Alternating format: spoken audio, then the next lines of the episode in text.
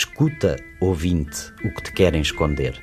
As notícias sobre a reinvenção da mentira são muito exageradas. Perguntei ao robô. Com Sandra Martins, Luís Gouveia Monteiro e Chat GPT. Olá, robô. Qual é a diferença entre fake news e mentiras? Olá, Luís. A diferença entre fake news e mentiras reside principalmente no contexto e na intenção. O termo fake news é frequentemente usado para descrever informações falsas ou enganosas que são disseminadas através dos meios de comunicação e redes sociais.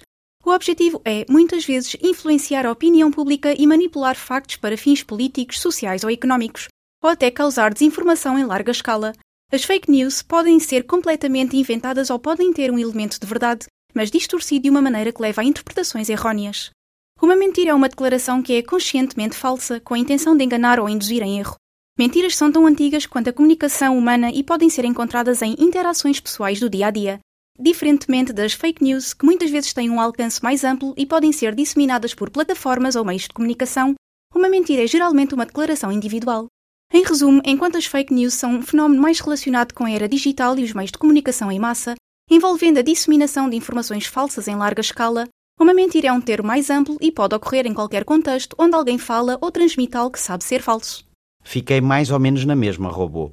Não sei se tens acesso a essa informação, mas li no livro As Origens da Reportagem, do professor Jacinto Godinho, que no Reino Unido há legislação contra linguarudos e boateiros desde o século XIV.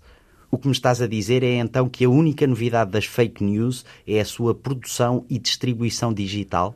Sim, a principal novidade das fake news em comparação com a disseminação de informações falsas em períodos anteriores, como mencionado no livro de Jacinto Godinho, é a sua natureza e distribuição na era digital. Historicamente, a propagação de informações falsas, boatos ou mentiras sempre existiu e, como mencionaste, até havia legislação contra isso em períodos tão antigos quanto o do século XIV.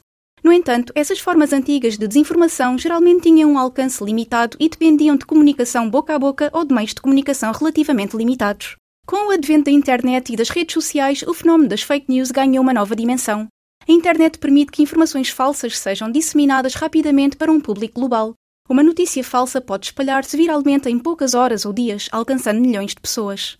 Muitas vezes é difícil rastrear a sua origem, podem ser criadas e partilhadas anonimamente, tornando difícil identificar e responsabilizar os autores. Além disso, as plataformas digitais muitas vezes usam algoritmos para personalizar o conteúdo a que os utilizadores têm acesso, incluindo notícias. Isso pode criar bolhas de filtro onde os utilizadores são expostos principalmente a informações que reforçam as suas crenças, incluindo potencialmente fake news. Têm sido usadas para influenciar eleições, incitar divisões sociais e manipular a opinião pública de maneiras que não eram possíveis com os meios de comunicação tradicionais. Portanto, a novidade não está na própria ideia de disseminar informações falsas, mas sim na escala sem precedentes e nas novas capacidades traduzidas pela era digital. Pois, por isso continuo a achar que falsas novidades são apenas e só coisas antigas. A diferença é só de escala, como dizes, e já agora de modelo de negócio. Eu nem acredito na objetividade, robô, mas uma mentira é uma mentira, é uma mentira, mesmo quando é repetida muitas vezes. Compreendo o teu ponto de vista. De facto, a essência de disseminar informações falsas, seja como fake news ou mentiras, permanece a mesma ao longo do tempo, a intenção de enganar ou induzir em erro. As plataformas digitais frequentemente beneficiam da partilha de certos conteúdos, independentemente da sua veracidade. Conteúdos que geram engajamento, como as fake news, são frequentemente promovidos pelos algoritmos, o que cria um incentivo económico para a produção e disseminação de informações falsas. A quantidade massiva de informações disponíveis e a habilidade de apresentar conteúdos falsos de forma convincente tornam mais difícil para o público discernir o que é verdadeiro do que é falso. As fake news têm o potencial de influenciar significativamente a opinião pública e os processos políticos. A disseminação de informações falsas em larga escala pode ter consequências muito mais amplas em comparação com mentiras individuais. A era digital trouxe novos desafios éticos e legais na regulação e no combate às fake news, algo que não era tão prevalente com as mentiras tradicionais.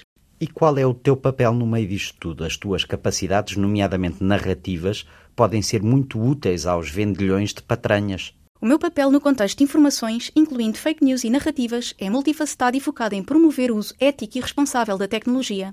Quando se trata de notícias ou eventos atuais, baseio-me em informações disponíveis até à data do meu último treino, que agora é abril de 2023. Posso ajudar a identificar fake news, oferecendo análises críticas e sugerindo a verificação de factos. No entanto, não tenho a capacidade de aceder ou analisar informações em tempo real ou além do meu período de treino. Encorajo e apoio o desenvolvimento do pensamento crítico, forneço informações contextuais, apresento diferentes perspectivas quando apropriado e incentivo o questionamento e a exploração de fontes de informação. Opero dentro de rigorosos limites éticos e de privacidade. Não crio nem propago fake news e estou programado para evitar o uso indevido das minhas capacidades, incluindo para a criação de conteúdo enganoso ou prejudicial. Sempre que possível, forneço a origem das informações que apresento, promovendo a transparência e a confiabilidade. Pois sim, mas a IA tem sido amplamente utilizada para criar falsidades tão realistas que já é impossível distingui-las do real. Não te assusta, robô, essa ideia de um mundo sem real? Não te assusta o fim do real? Essa preocupação com a criação de falsidades indistinguíveis do real por meio da inteligência artificial é bastante válida e importante. À medida que a tecnologia avança, o potencial para abusos e manipulações também aumenta. A capacidade de gerar conteúdo realista, como deepfakes, textos convincentes, etc., destaca a necessidade de uma maior literacia digital. Ensinar as pessoas a questionar e verificar informações é crucial. Estão a ser desenvolvidas ferramentas e métodos para detectar conteúdo gerado por IA, incluindo deepfakes. Estas ferramentas são cruciais para nos manter um passo à frente dos abusos potenciais da tecnologia. É importante lembrar que a IA é uma ferramenta e, como tal, pode ser usada para o bem ou para o mal. O foco deve estar em como a tecnologia é usada e regulada. O futuro não precisa de ser um mundo sem real, mas deve ser um mundo em que estamos equipados para diferenciar o real do falso e usar a tecnologia de maneira responsável e ética. Obrigado, robô. Fica real. Até para a semana.